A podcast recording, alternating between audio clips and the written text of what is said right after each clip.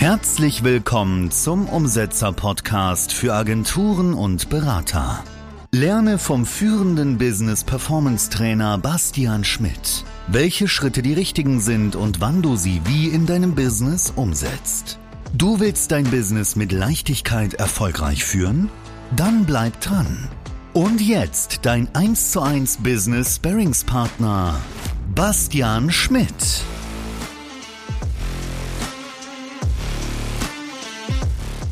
So, herzlich willkommen zum Umsetzer-Podcast. Heute mit The One and Only Robert Blankenburg, seines Zeichen Mindset-Coach bei den Baulix auch schon seit Jahren Mindset Coach, betreut da die Live-Calls, die Kunden. Und ja, vielleicht stellst du dich einmal kurz selbst vor. Ja, super gerne. Vielen Dank für die Einladung. Also, wie du schon gesagt hast, mein Name ist Robert, Robert Blankenburg. Ich bin glücklich verheiratet mit Conny, das ist meine Frau. Die hast du ja auch äh, kurz kennengelernt. Ähm, wir wohnen ein bisschen außerhalb von Berlin, haben in Berlin unser Büro und letztendlich äh, haben wir eine Coaching-Firma und das auch schon seit 2017 und unsere Absicht ist es letztendlich, dass wir Unternehmer, Selbstständige und Führungskräfte an dem Punkt begleiten, dass sie selber in der Lage sind, ihre eigenen Möglichkeiten zu vervielfachen und dass sie eben erfolgreich und erfüllt produktiv sind. Uns kommt es auf dieses und an, also dass du sowohl deine Produktivität steigerst, als auch die hm. Gefühlsqualität, in der du es machst. So, und dafür bieten wir halt Online-Trainings an und unter anderem eben auch für die Baulich GmbH, was äh, unser längster und auch größter und bester Kunde ist. Sehr schön. Ja, so war auch mein erster Kontaktpunkt zu dir. Und äh, uns verbindet natürlich eins und das ist das Mindset-Thema, die ganzen psychologischen Themen und vor allem auch das, was du gerade angesprochen hast, das und. Ja, ich sage ja auch, hey, du kannst im Business Gas geben, aber es darf nicht auf Kosten deines Lifestyles, deiner Lebensqualität, deiner Lebensfreude gehen.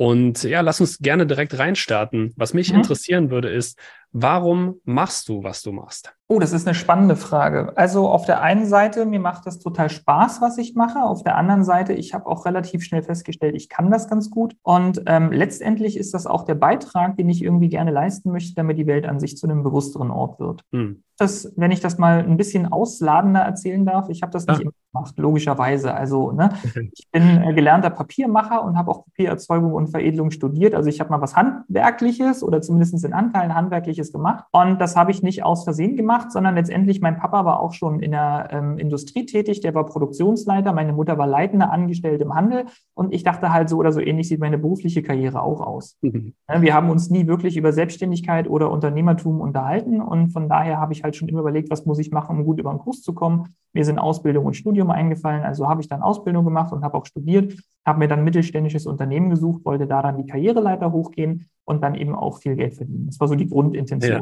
So, und dann habe ich mit 26 auch schon relativ viel Personalverantwortung gehabt für 80 bis 100 Leute und ja. habe eine eigenständige Produktionsabteilung geleitet. Und das fand ich ziemlich cool tatsächlich, weil das war ja da, wo ich ursprünglich hin wollte. Mhm. So, aber ich habe festgestellt, ich muss für die Firma Entscheidungen treffen, die ich aus einer persönlichen Motivation heraus anders treffen würde. Und wenn man mal ehrlich ist, war ich auch noch lange nicht bei meinem Wunschgehalt. Weil ich mhm. aber in diesem Setting damals so festgehangen habe, so hast du was, kannst du was, bist du was, dachte ich, wenn ich mich mehr qualifiziere, steigt mein Gehalt. Ja. Also habe ich noch ein Studium gemacht und zwar für Betriebswirtschaft und Wirtschaftspsychologie. Und das war auch der erste Punkt, wo ich mit psychologischen Konzepten so grundsätzlich in, in Kontakt gekommen bin. Ja. Und da habe ich schon gemerkt, dass mich das, also wie funktionieren Menschen, mehr interessiert hat als Rechnungswesen oder Controlling. Ja, kann ich verstehen. Insbesondere so Sachen wie Gruppenpsychologie, Sozialpsychologie, Eignungsdiagnostik und sowas. Also das hat mich sehr fasziniert.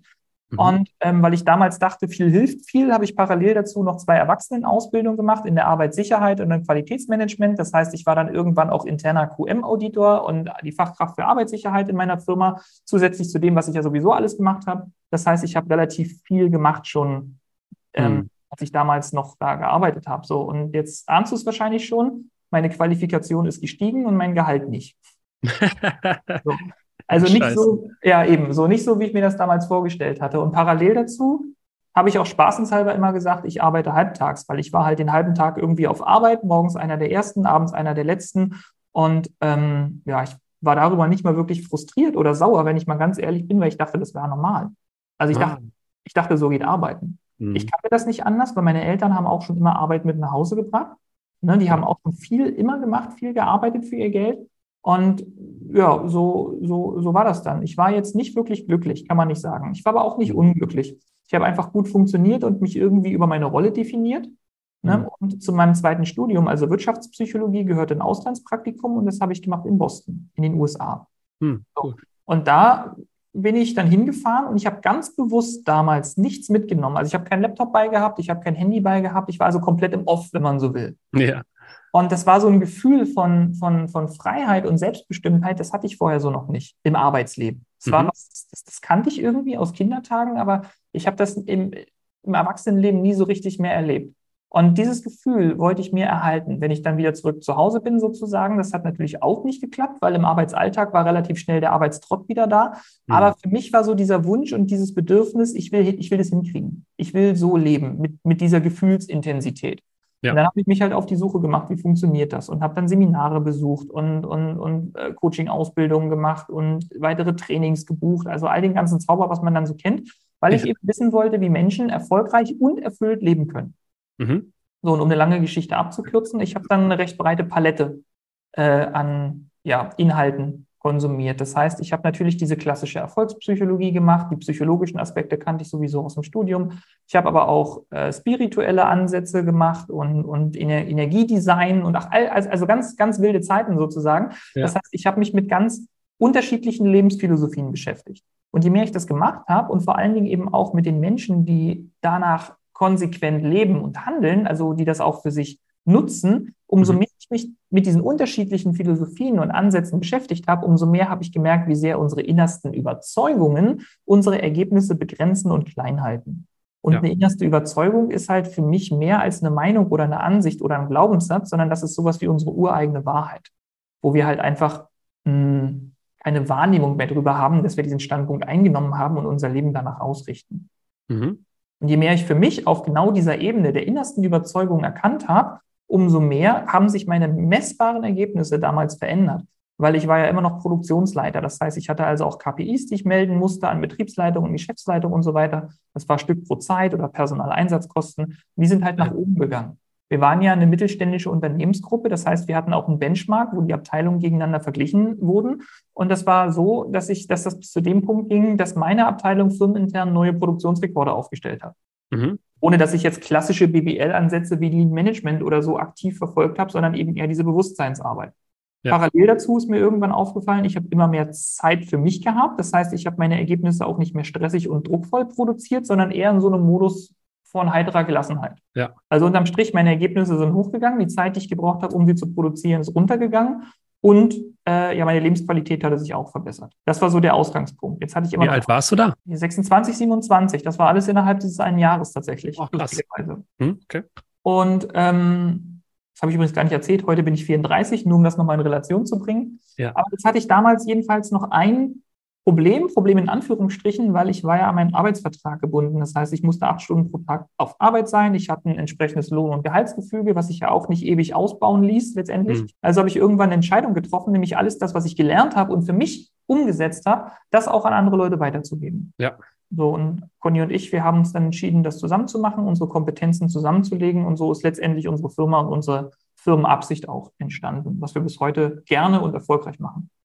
Geil. Also quasi aus dem Pain heraus nicht beides äh, gleichzeitig haben zu können, also ein hohes Gehalt und eine geile Lebensqualität, ist quasi dein Business entstanden.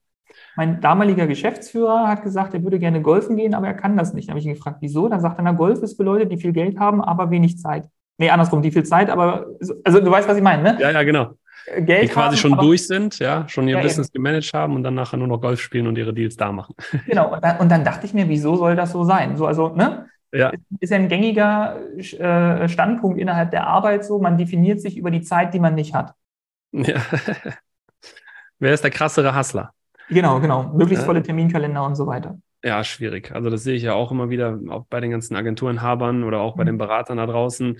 Hauptsache viel arbeiten, Hauptsache um 23 Uhr noch ein äh, Bild posten, wie krass man am, im Büro ist. Aber im Endeffekt muss man sich mal fragen, hey, wie effizient und wie effektiv gehe ich überhaupt vor genau. bei dem Ganzen? Äh, da werden wir sicherlich im Laufe unseres Talks noch äh, weiter darauf eingehen. Jetzt hast du super viele Punkte aufgemacht, wo ich gerne reingehen würde. Also Schieß los. Zum ersten Mal, ähm, was ja sicher jedem auch bekannt ist, sind limitierende Glaubenssätze. Mhm. Limitierende Glaubenssätze, wie bei dir damals dieses Jahr, okay, ich muss einfach viel machen, dann kommt schon viel bei rum. Mhm. Du hast es von deinen Eltern übernommen, so wie wahrscheinlich jeder limitierende Glaubenssatz irgendwie von Eltern, von ähm, autoritären Figuren, den Lehrern und so weiter übernommen wird. Ähm, wie würdest du sagen, erstmal, wie kommt es zu limitierenden Glaubenssätzen? Ja.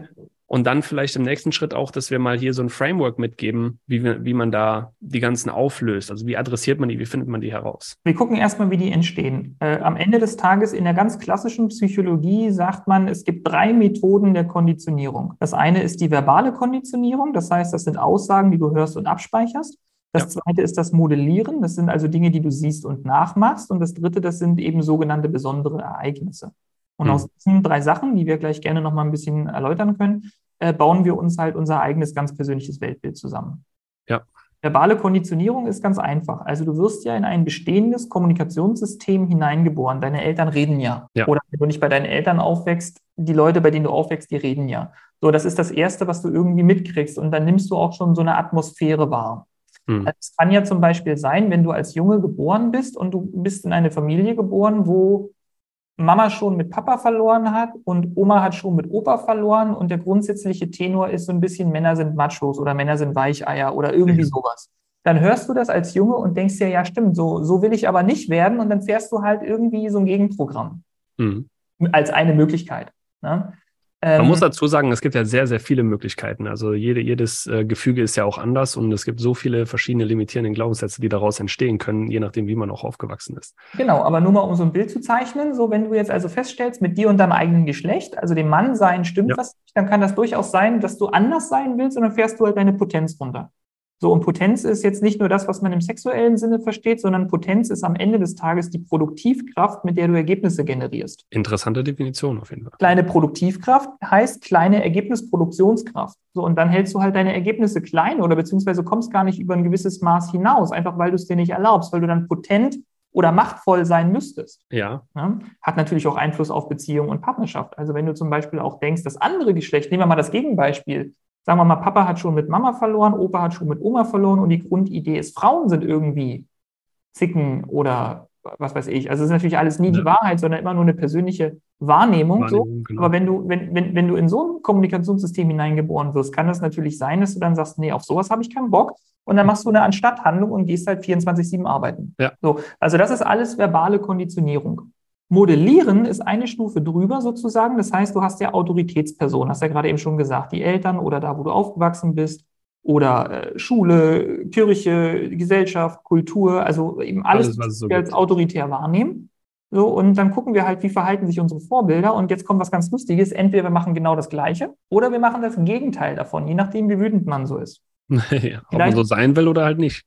Genau, vielleicht kennst du das ja, dass irgendwer äh, mal sowas gesagt hat wie, ich werde nie so wie meine Eltern oder ich werde nie so wie mein Vater oder irgendwie sowas. Ne? Ja, ich sehe das häufig, dass, dass wenn man sich mal die Eltern anschaut, dass dann auf einmal die Aha-Erlebnisse kommen im Sinne von, oh ja, stimmt, ich mache genau das Entgegengesetzte, was mein Vater macht oder genauso möchte ich nicht sein. Das Lustige ist halt, wenn du es genauso machst, wie nicht dein Vater es gemacht hat, dann hat dein Vater immer noch Einfluss auf dein Leben. Korrekt. Und du hast, und du hast halt nicht die freie Wahl, weil du es dann weil du immer die Antithese leben musst. Das ist, das ist ein super spannender Punkt tatsächlich, weil das sehe ich sehr häufig. Mhm. Das sehe ich wirklich sehr, sehr häufig. Ähm, genau. Und dann gibt es halt eben noch die sogenannten besonderen Ereignisse. Und das sind halt ähm, sogenannte nicht erfüllte Erwartungen am Ende des Tages. Mhm. Wir wachsen ja auf und dann haben wir Erwartungen ans Leben, an unsere Mitmenschen, an uns selbst und die werden logischerweise nicht immer erfüllt. Korrekt. Und nicht erfüllte Erwartung ist ja erstmal so ein, so ein, so ein Ach du Schreckmoment. Also wenn du dir jetzt vorstellst, du kriegst einen Brief, da ist eine Rechnung drin und die ist höher, als du es erwartet hast, dann hast du oh, so.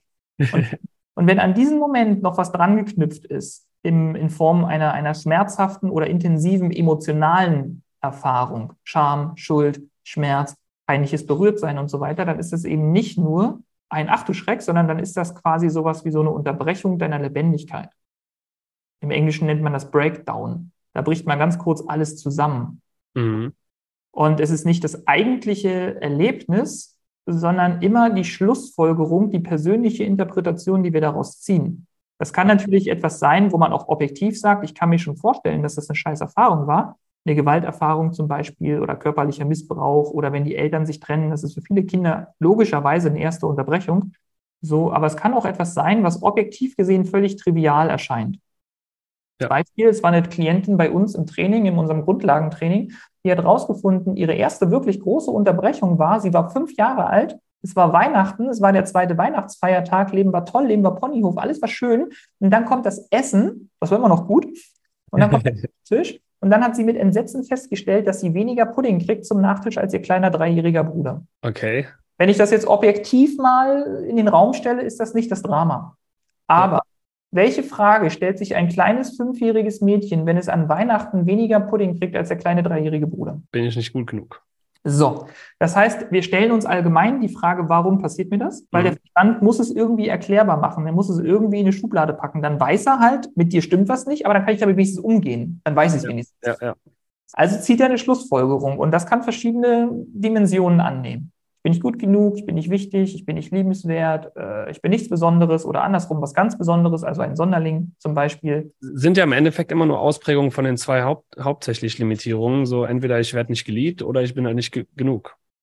Genauso wie bei den Einwänden auch, wenn wir jetzt mal kurz auf Sales gehen, ja, da gibt es ja auch nur 12, 14 Einwände. So, das sind ja auch immer nur Ausprägungen von etwas, was tiefer liegt. Am Ende des Tages kann man es sogar noch weiter vereinfachen und sagen, mit mir stimmt was nicht. Und der Beweis ist dann, weil ich halt weniger Pudding gekriegt habe oder irgendwie so. Ja.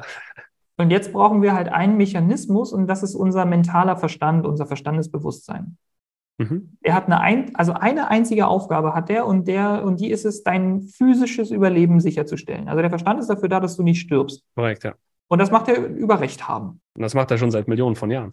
Ja, ja, genau. So. Und da du bis heute erfolgreich überlebt hast, geht er halt auch davon aus, dass alles, was der bisher gedacht hat, für Überleben auch dienlich ist. Also, dass der Recht hatte. Ja. Ähm, Im Live-Call mache ich immer folgendes Beispiel. Stell dir vor, du stehst an der Straße und du guckst nach links und du guckst nach rechts und du bewertest die Straße als sicher und dann gehst du rüber. Ja. In dem Moment, wo du dich irrst, was ist das Schlimmste, was passieren kann? Kommt ein Auto. Das und dann? Überfahren. Genau. Das heißt, dein Verstand befürchtet buchstäblich das. Du stirbst, wenn der sich irrt und einen Fehler macht. Korrekt. Und damit wird Recht haben zu einer Überlebensnotwendigkeit. Und übertragen auf das, was wir gerade besprechen, nämlich diese sozial-emotionale und diese psychische Konditionierung. Mhm. Wenn ich jetzt also auf dem Standpunkt stehe, mit mir stimmt was nicht, weil ich irgendwann das geschlussfolgert habe, weil ich gesehen habe, ich habe weniger Pudding gekriegt oder weil irgendwer irgendwas gemacht hat oder eben nicht gemacht hat, was ich dachte, was passiert. Also wenn ich meine nicht erfüllte Erwartung mit einer bestimmten Schlussfolgerung erklärbar mache, mhm. fängt mein Verstand an, diese Erklärung als Standarderklärung zu nehmen. Nach dem Motto, da sieht man mal wieder, dass mir das passiert, war ja klar, weil ich bin halt nicht gut genug oder nicht wichtig ja. oder liebenswert oder was auch immer. Das heißt, das wird so eine Zirkelbeweisführung. Allgemein sagt man so eine selbsterfüllende Prophezeiung. Ja, und, und vor allem baut man sich ja immer mehr Referenzerfahrung auf, dass das stimmt. Exakt.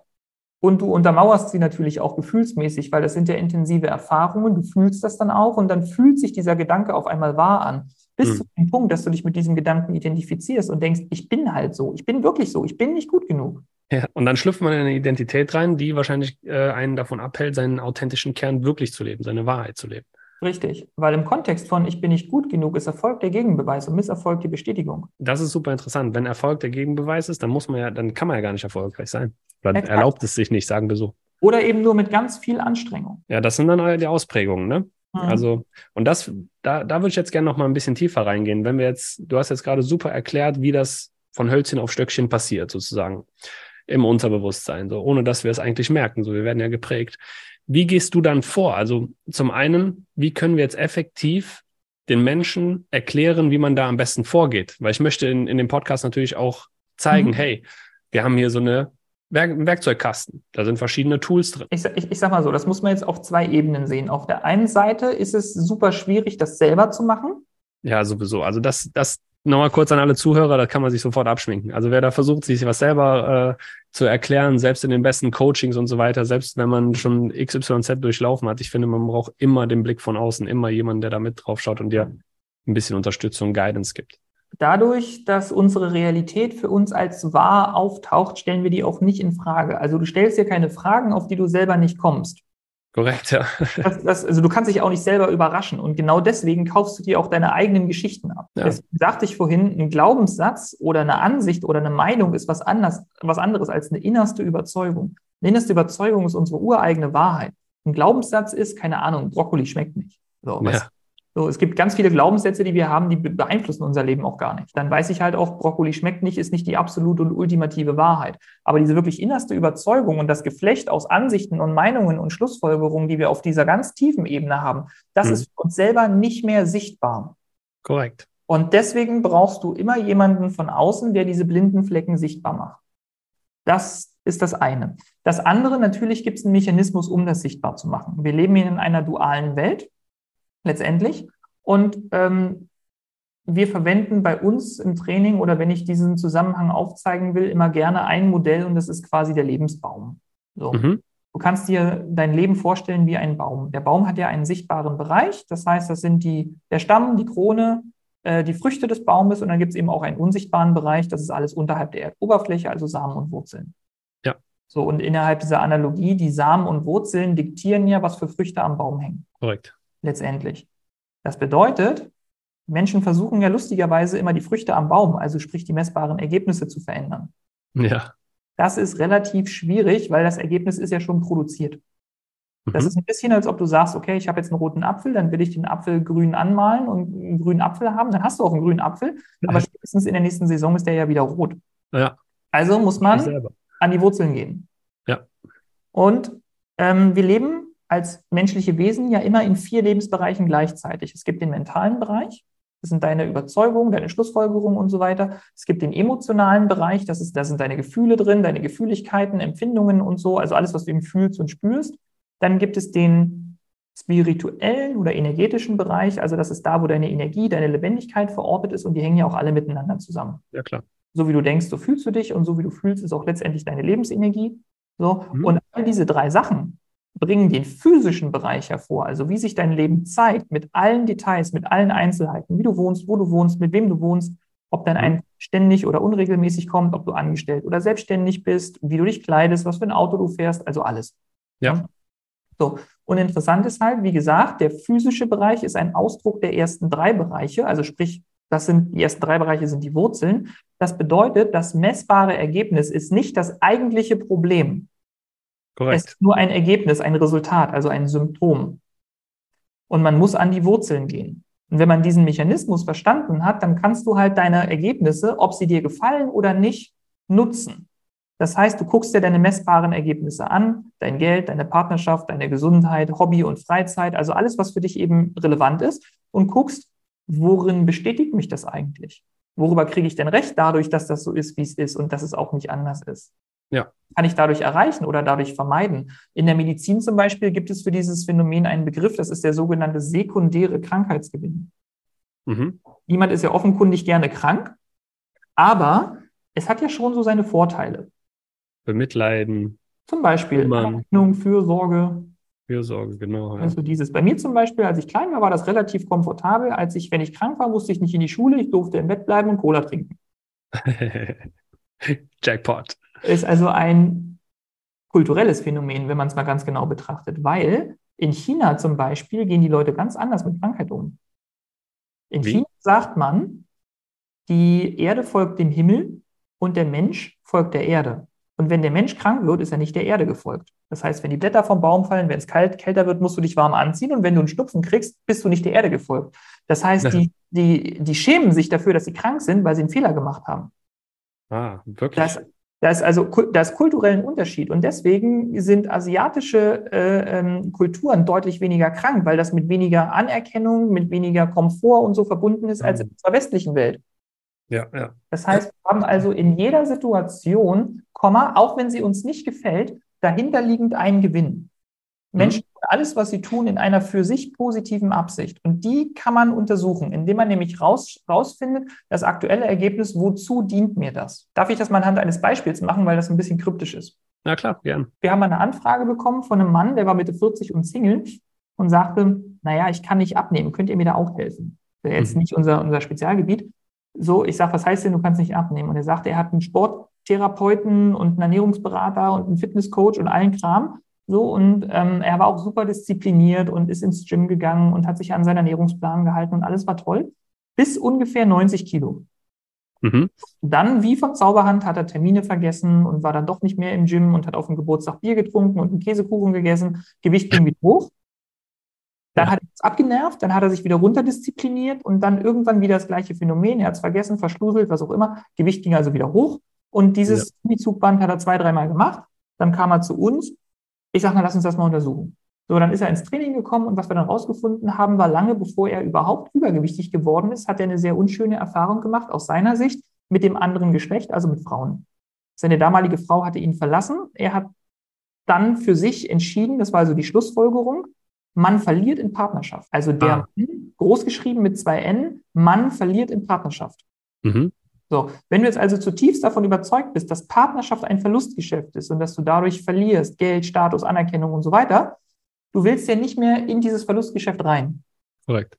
Also resultiert daraus eine Absicht und die heißt Partnerschaft vermeiden. Und wenn du in einer Absicht lebst, die Partnerschaft vermeiden heißt, ist Dicksein eine Möglichkeit, sich fürs andere Geschlecht unattraktiv zu machen. Ma, das ist wild. Ja. Das heißt nicht, dass der das wollte. Der ist nicht morgens aufgestanden und hat gesagt, ich mache mir jetzt richtig dick.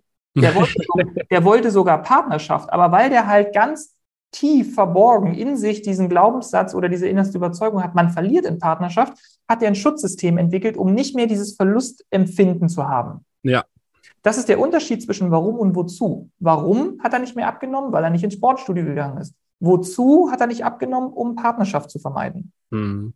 Und so kannst du auch im Business und in allen anderen Themen gucken, was ist das eigentliche Ergebnis und wo, wie dient es mir? Man sollte sich öfter fragen, was ist die Absicht? Und ich meine, wir hatten jetzt auf der, auf der Party, haben mhm. wir uns ja auch unterhalten, haben wir auch nochmal über Absicht gesprochen.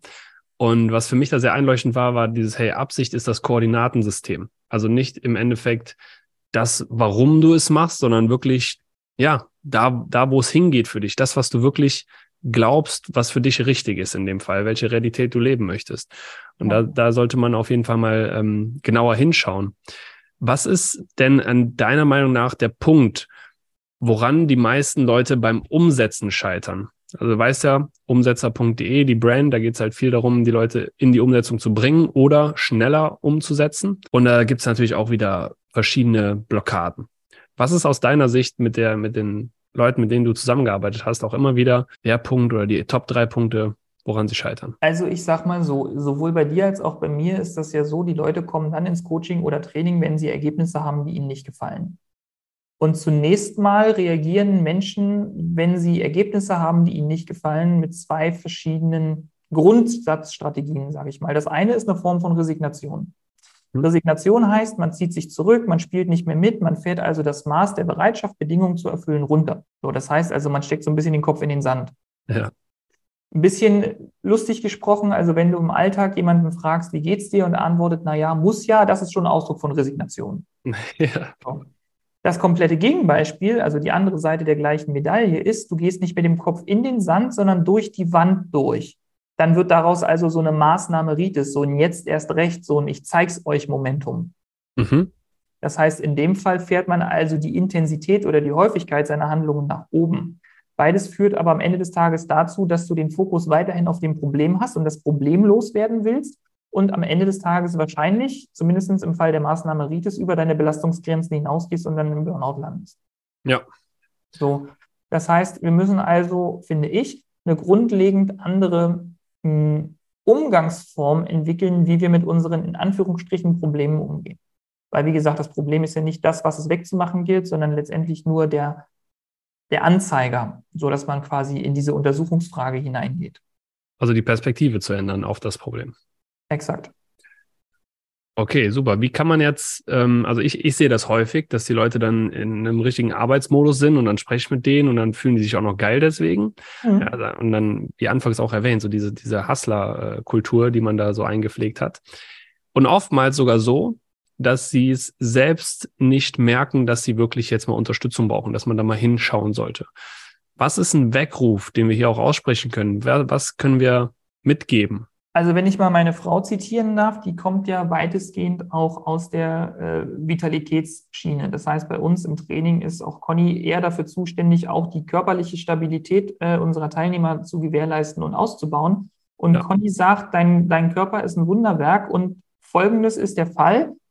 deine Organe und alles, was mit Körper und so zu tun hat, können eine bestimmte Belastung aushalten. 20 Prozent Belastung, 30 Prozent Belastung, 40 Prozent Belastung, alles gar kein Thema. Erst ab ungefähr 70 Prozent fängst du an, wirklich Krankheitssymptome auszubilden. Also, äh, keine Ahnung, Herzflattern oder irgendwie sowas. Und mhm. dann kommt man, kommt einem das so vor, als ob man urplötzlich krank geworden ist. Aber mhm. letztendlich bist du nicht urplötzlich krank geworden, sondern über einen ganz langen Zeitraum hinweg hast du Schindluder mit deinem Körper getrieben und bist über deine eigenen Belastungsgrenzen hinausgegangen. Ja. Das heißt, die Leute warten ja immer auf so einen Weckruf nach dem Motto, oh Gott, jetzt habe ich Burnout oder sonst irgendwas. Aber am Ende des Tages ist das schon zu spät.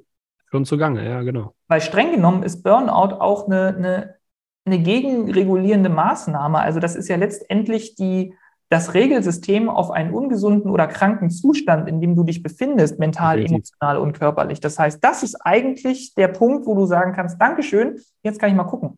So, aber es muss ja gar nicht erst ins Extreme gehen. Genau, ich, ich denke nur, dass die meisten das halt gar nicht auf dem Schirm haben, mal zu gucken. Richtig. Das heißt, eine kleinere Variante davon ist, wo fühle ich mich getrieben? Wo glaube ich, habe ich keine Wahl? Wo ist es für mich eng, schwer, beklemmend, bedrückend? Also ich habe so ein Gefühl von Verlust an Freiheit, ein Gefühl von Verlust an freier Wahl, ein Gefühl von Verlust an Selbstausdruck. Überall da, wo wir dieses Empfinden haben, leben wir eine Form von Inauthentizität. Inauthentizität hm. heißt, wir machen uns oder anderen was Bestimmtes vor. Ja. Da geht es dann darum, so wie wir ja auch konditioniert sind, gut dazustehen oder zumindest mal nicht schlecht dazustehen. Interessant, ja. Das ist ein interessanter Punkt. Weil das unser Verstand denkt immer in These und Antithese. Also ähm, wenn ich jetzt also davon ausgehe, ich bin nicht schlau genug, dann habe ich ja, das ist ja kein angenehmer Gedanke. Also will ich dann irgendwie beweisen, dass ich doch schlau genug bin. Das, ja. hat das, hat natürlich auch einen Vorteil. Das heißt, ich lerne total viel und weiß auch total viel, aber auf der anderen Seite will ich auch partout nicht, dass irgendwer mich als doof empfindet. Das hat Konsequenzen. Wenn ich der Schlaue sein will, dann darf ich nie eine Frage nicht beantworten. Wenn ich der Schöne sein will, dann darf ich nie einen Pickel haben. Wenn ich der Starke sein will, dann darf ich nie Schwäche zeigen und so weiter. Das meine ich mit inauthentisch sein. Ja. So. Und das ist alles ein Gefühl von Getriebensein, Enge, schwere Beklemmung und so weiter. Und alleine das kann man schon als Indikator nehmen, um zu gucken, Moment mal was will ich hier eigentlich gerade beweisen und wem will ich es gerade beweisen? Worum geht es mir mhm. eigentlich wirklich? Geht es mir darum, jetzt ein Business aufzubauen oder geht es mir darum zu beweisen, dass ich es hinkriege? Das sind, das sind schon mal sehr, sehr viele wichtige Einstiege oder Fragen, die man sich fragen kann, um hm. auf die Idee zu kommen, hey, vielleicht sollte ich mal mit jemandem drüber sprechen, weil ich finde, gerade so Beratungsgespräche, wie du sie machst oder ich auch, ähm, da wird einem ja schon vieles klar, da fällt es einem dann manchmal teilweise wie Schuppen von den Augen und merkt so, okay, das ist jetzt wirklich der richtige Schritt für mich. Und Hast du da, also wie, wie gehst du selbst bei dir vor? Das, das würde mich mal interessieren. Wie gehst du selbst bei dir vor? Also letztendlich, äh, Conny und ich sind da ganz gute Sparringspartner. Das heißt, wir können uns ja gegenseitig äh, zur Ermächtigung nutzen. Das würde ich auch jedem empfehlen, in irgendeiner Art und Weise einen Buddy zu haben. Also sei es jetzt der Partner oder die Partnerin oder ein guter Freund, der ohne Emotionen auf die äh, unternehmerischen Zahlen guckt. Weil wir sind ja selber oft in unserer Geschichte verstrickt, in unserer Emotionen verstrickt und nehmen dann das, was ist, eher verschwommen war. Ne? Ja, Oder eben letztendlich auch professionell Coaching, Training, Beratung und so weiter. Das ist natürlich immer eine gute Sache. Ähm, aber letztendlich mach's schon mal nicht alleine. Das ist der eine relevante Punkt. Und dann, wie gehen, also auch Conny und ich haben ja letztendlich Experten, denen wir uns anvertrauen. Und darüber hinaus, vor diesem Hintergrund, dass Ergebnisse immer eine Folge von Absicht sind. Also wir hinterfragen das schon, wenn wir etwas haben, was uns nicht gefällt, wozu dient uns das? Hm. Es ist nicht immer angenehm, weil man da dann auch auf sehr un, schöne Geschichten nochmal hingewiesen wird. Aber das ist ja letztendlich auch der Moment, wo du dann für dich Weiterentwicklung leben kannst. Klar. Persönliche Weiterentwicklung ist ja nicht nur Schmusi-Busi, sondern es geht ja auch darum zu gucken, okay, wo, wo bin ich denn noch inauthentisch? Wo versuche ich denn gerade einen guten Eindruck zu machen und warum eigentlich und seit wann eigentlich? Und dann kommst du schon wieder auf die Ursprungsgeschichte. Hm.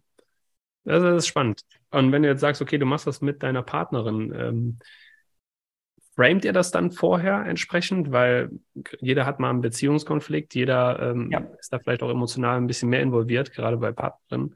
Unbedingt und wir holen uns auch die Erlaubnis ab. Dann kommt vorher sowas wie, darf ich dir dazu eine Frage stellen? Hm, ja. Also nie, unge also nie, nie ungefragt ins Zwangscoaching gehen. ja, ja, das ist wichtig.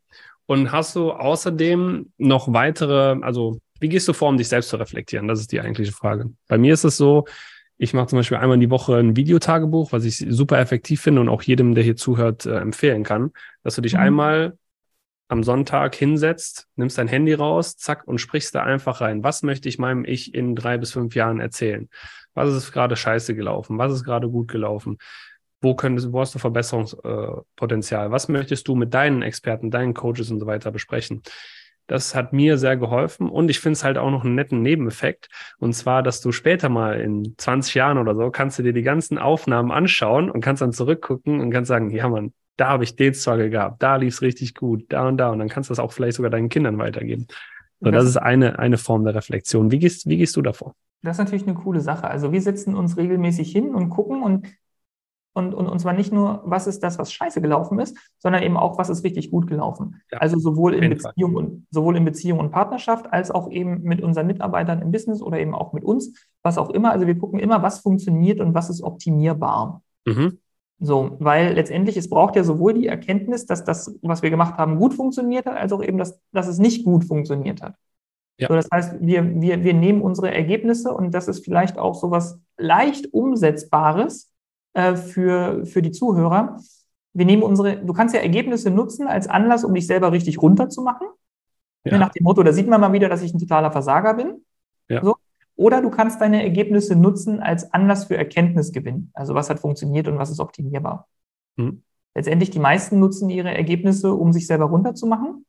Das ja, hat ja das hat ja auch eine Funktion, weil wir irgendwann gelernt haben, wenn ich mich schlecht fühle, werde ich gut handeln. Aber das ist ja an sich, wenn man es mal ganz genau nimmt, schon ähm, irrational, weil ich habe noch nie von einem Marathonläufer gehört, der eine schlechte Zeit gelaufen ist. Dann hat er sich ein Jahr lang selber richtig gedisst und ist danach Bestzeit gelaufen. so, das passiert ja nicht. Also du, du musst ja die, die realen. Bedingungen erfüllen. Ja, so. Wir gehen immer davon aus, die Selbstentwertung treibt uns an den Punkt, dass wir sie zwangsweise erfüllen müssen. Hm. Ne, das, was ich gerade meinte, wenn ich mich schlecht fühle, werde ich gut handeln. Aber du kannst dich einfach gut fühlen und trotzdem gut handeln. Ja. Das hat ein bisschen was damit zu tun, wie wir gelernt haben, wie wir aus der Komfortzone rauskommen. Es gibt mhm. ja zwei Grundmöglichkeiten, zwei Grundmotive. Das eine ist eine Absicht verwirklichen oder eine Neugier verwirklichen und das andere ist eben Leid vermeiden. Und die ja. meisten bewegen sich nur dann, wenn sie eben, wenn das Wasser heiß genug ist, sagen wir es mal so. Ja, klar. Es ist ja, der Schmerz ist ja auch ein größerer Antrieb für den Menschen als das Vergnügen. Nur es währt halt nicht so lange. Scheinbar. Weil, ja, also, also ich sag mal so, es gibt ja dieses Beispiel, wenn du jetzt eine Million auf dem Konto hast, wo bist du mehr motiviert zu? Dass dir jemand, also jetzt jemand möchte die Millionen abnehmen, wendest du dafür mehr Energie auf oder eine neue da einfach zu verdienen? Und das, das finde ich super spannend, weil, mhm. wenn wir uns mal anschauen, äh, gerade jetzt so in unserer Bubble, ja, wo es dann auch viel um Umsatz geht und 100k machen und 250k machen und am besten die Millionen auch noch morgen machen im Monat. Ähm, da frage ich mich immer, was treibt die Leute wirklich an? Richtig. Und oftmals sehe ich, dass es halt nur irgendwie ein Award ist oder eine gewisse Dazugehörigkeit. Ah, ich möchte das auch schaffen. Ah, ich möchte XYZ auch haben. Genau. Was denkst du aus der Zusammenarbeit auch mit sehr vielen Coaches und Agenturenhabern ist der Antrieb dieser Leute wirklich? Also pauschal kann man das natürlich nicht auf alle ausrollen, aber am Ende des Tages denke ich schon, dass viele in einem persönlichen Mangelmodus sind und dann über sich beweisen wollen, dass sie eben gut genug, wichtig oder wertvoll sind und dann eben mhm. externe Beweise dafür suchen. Das sind ja. diese Pendanz. Wenn ich studiert habe, bin ich gut genug. Wenn ich Abitur habe, bin ich gut genug. Wenn ich den so und so Award habe, bin ich gut genug. Wenn ich 100k habe, bin ich gut genug. Wenn ich den ersten Porsche habe, bin ich gut. So dieses, ne? Ja. So, also das führt also nichts. Ja, zu einem getriebenen Leben führt das. Das stimmt. ohne, ohne jemals anzukommen. Das stimmt. Ich, ich habe ja nichts gegen viel Geld verdienen. Ich verdiene gerne Geld, ich verdiene auch gerne viel Geld. Ich finde auch äh, ein tolles Haus schön, tolle Autos schön und so weiter. Die Frage ist immer, aus welcher Idee heraus mache ich das? Also weil ich irgendwas über mich beweisen will, dass mit mir alles in Ordnung ist oder weil das mein Selbstausdruck ist weil ich einfach ja. richtig Bock habe, dieses Ergebnis zu produzieren. Und oftmals ist es halt eine beabsichtigte Beweisführung, dass man selber in Ordnung ist oder dass man seine Ursprungsfamilie ins Unrecht setzen will oder irgendwie sowas. Hm. Das ist ja genau der Punkt, diese verdeckten Absichten dann rauszufinden, so dass sie nicht mehr gegen dich wirken, so dass du dann in dem Moment die freie Wahl hast. Weil letztendlich ist es ja nicht besser, 100.000 Euro zu verdienen oder einen Rosengarten zu züchten. Erst wenn wir hingehen und sagen, das eine ist besser, weil das macht man so und dann habe ich es hingekriegt und so weiter, dann wird es ja, dann wird's ja tricky. Also wenn wir einen moralischen Anspruch reinbringen. Ja. Ja, ist ja auch wieder Perspektivsache, ne? Also das kann ja auch richtig. wieder jeder, jeder frei wählen, was er da für richtig empfindet. Richtig. Und in der Social Media Gesellschaft, in der wir uns gerade befinden, gibt es, glaube ich, eine sehr verzerrte Wahrnehmung von dem, was man zu erreichen hat, um dazuzugehören. Definitiv. Weil, also ich kann aus eigener Erfahrung sagen, wenn du jetzt einen heftigeren Award bekommst, es ändert sich nichts. Ja. So, du wirst auch nirgendwo besser dazugehören oder so. Oder auch wenn du mal ein schöneres Auto hast. So, es ändert, natürlich ändert das was, es macht was mit deiner Identität, definitiv, zu dem Teil, wo du es auch zulässt. Die Frage ist nur, inwiefern definierst du dich darüber? Okay. Und diese Definition, die empfinde ich manchmal als sehr fragwürdig. Das sieht man dann auch, wenn Leute ständig nur noch irgendwas von irgendwelchen Luxusgütern posten und dann denkst du ja schon so, okay, wen habe ich da jetzt vor mir? Weil in vier Wochen sehe ich wieder eine andere Person vor mir, als ich kennengelernt habe. Mhm. Wie kann man das aktiv steuern, deiner Meinung nach? Also ich bin ja ein großer Verfechter davon, seine Identität zu shiften und da auch hinzuschauen, okay, wer möchte ich sein, welche Werte möchte ich vor allem auch leben, welche Glaubenssätze hat diese Identität, die ich von mir schaffen möchte, um die dann auch zu integrieren und welches Verhalten ist dafür auch notwendig. Also sehr viel in diese okay, wir haben einen Idealzustand, wie du ihn dir wünschst, zu leben und den, den lass uns doch ausmerzen und, und dahin trainieren. Und du hast ja eine ganz andere Sichtweise darauf, soweit ich das jetzt, oder beziehungsweise, vielleicht kannst du es gerade selber erzählen, weil ich finde unsere Ansätze sehr unterschiedlich und doch genauso effektiv. Vielleicht mal, um so ein, um so ein, um so ein Bild zu schaffen. Michelangelo soll irgendwann mal gesagt haben, der David ist schon im Stein und du musst den David sehen und dann, also diese Steinskulptur, ja. und, dann kannst, und, und, und dann kannst du das wegschlagen, was nicht zur Skulptur gehört. Ja. Und diese ganze Konditionierung, über die wir jetzt die ganze Zeit gesprochen haben, das ist quasi das um den David drumrum. Ja. Weil wir halt Rollen haben, weil wir Ansprüche an die Rollen haben und dann die Rollen auf eine bestimmte Art und Weise glauben, ausführen zu müssen. Als guter Unternehmer ist man so und auf gar keinen Fall so. Als guter Vater ist man so und auf gar keinen Fall so. Als äh, politisch korrekt ist das und auf gar keinen Fall das. Und so hast du halt ein immer kleineres Wirkungsspektrum, in dem du dich befindest und drückst dich in eine immer kleinere Box sozusagen. Dann kommst du in diese Box sogar noch rein, bist total verdreht und wunderst dich, dass du so verdreht bist. So.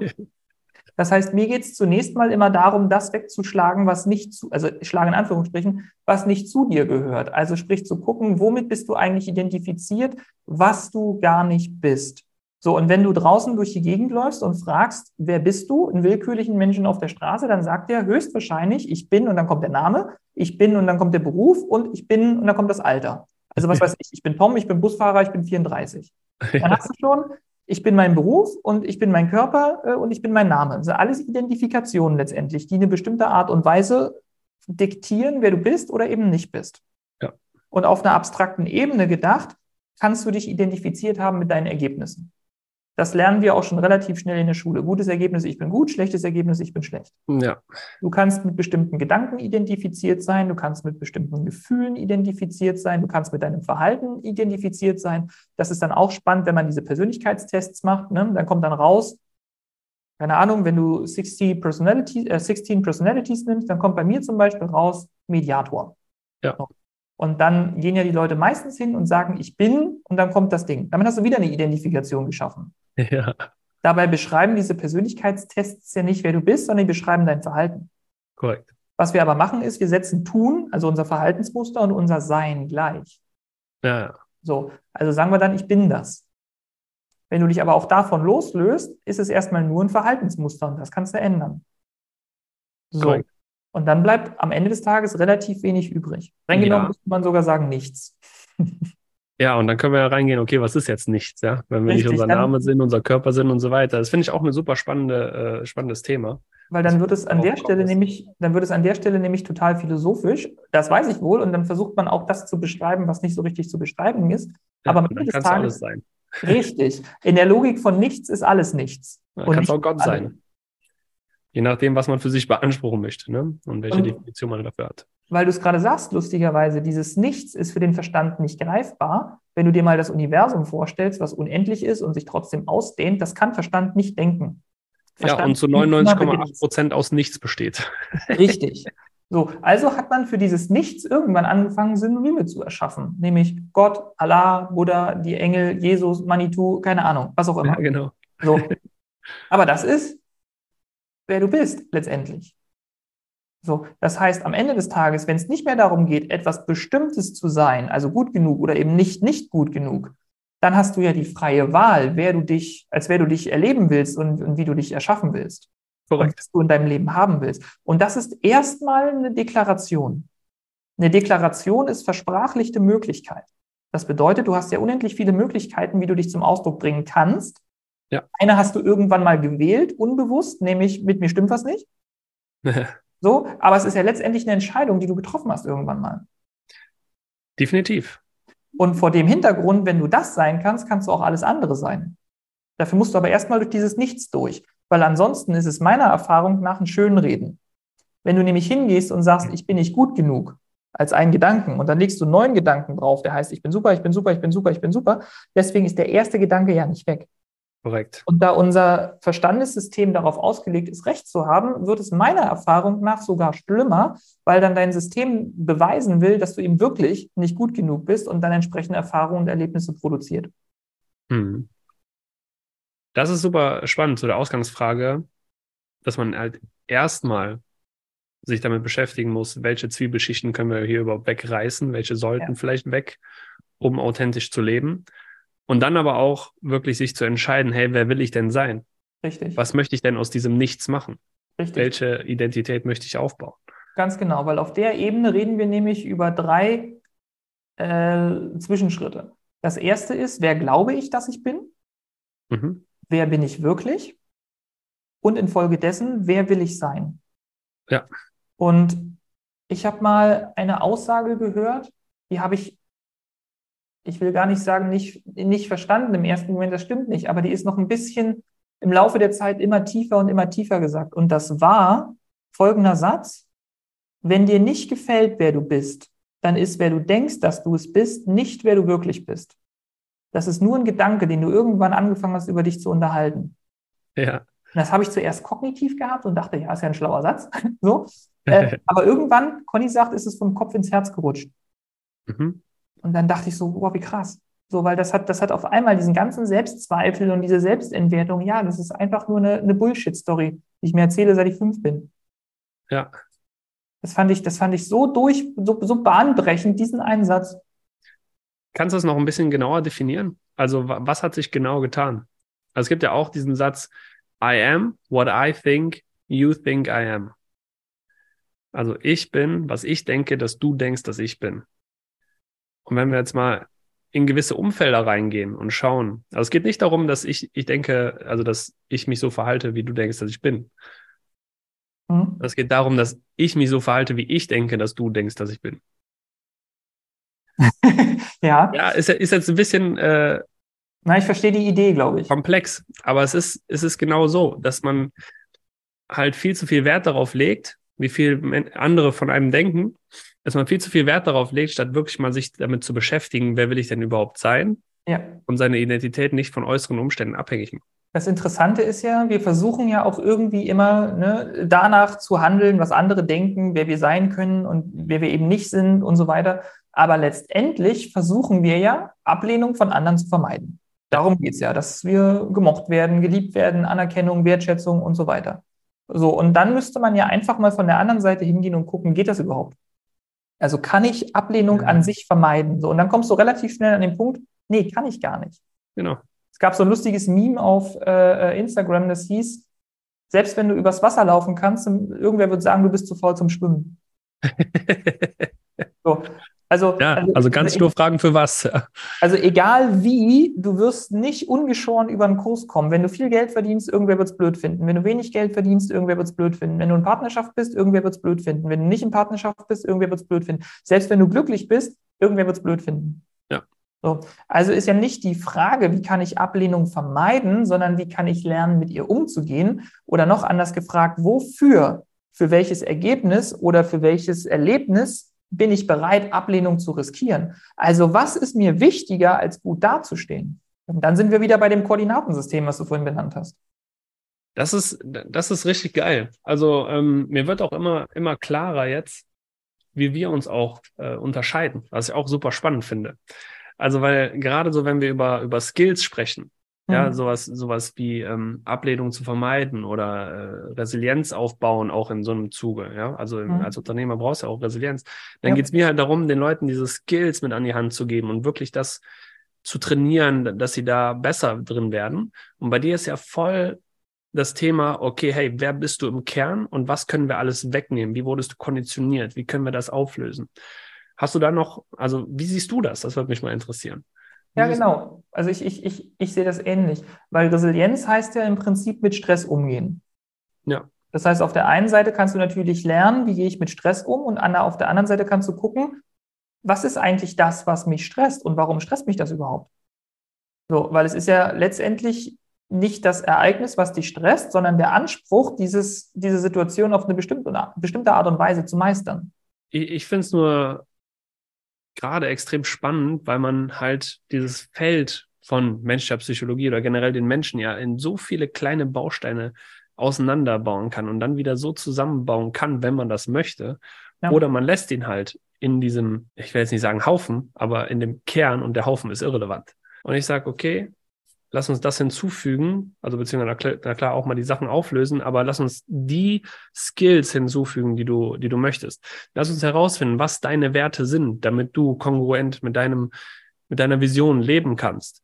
Lass uns schauen, welche Standards möchtest du in deinem Leben etablieren? Was mhm. musst du machen? Was ist für dich Pflicht? Wie ein Athlet. Der, der fragt sich auch nicht äh, nach dreimal Training die Woche, ja, soll ich jetzt noch ein viertes Mal gehen?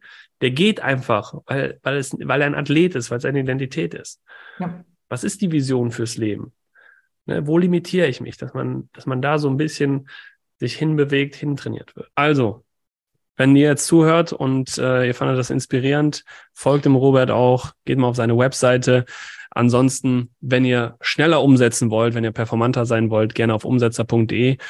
Robert, danke dir für den Talk, war sehr, sehr geil. Ja, und ähm, wenn jetzt die Zuhörer einen zweiten Teil haben wollen, auch gerne mit Thema, schreibt einfach Robert oder mir, wenn ihr das hier gehört habt. Danke fürs Zuhören. Danke dir, Robert. Und viel Spaß bei der nächsten Folge. Ciao. Ja. Und jetzt umsetzen. Buch dir dein kostenfreies Erstgespräch und bring dein Potenzial auf die Straße. Besuche umsetzer.de slash Termin und trag dich ein.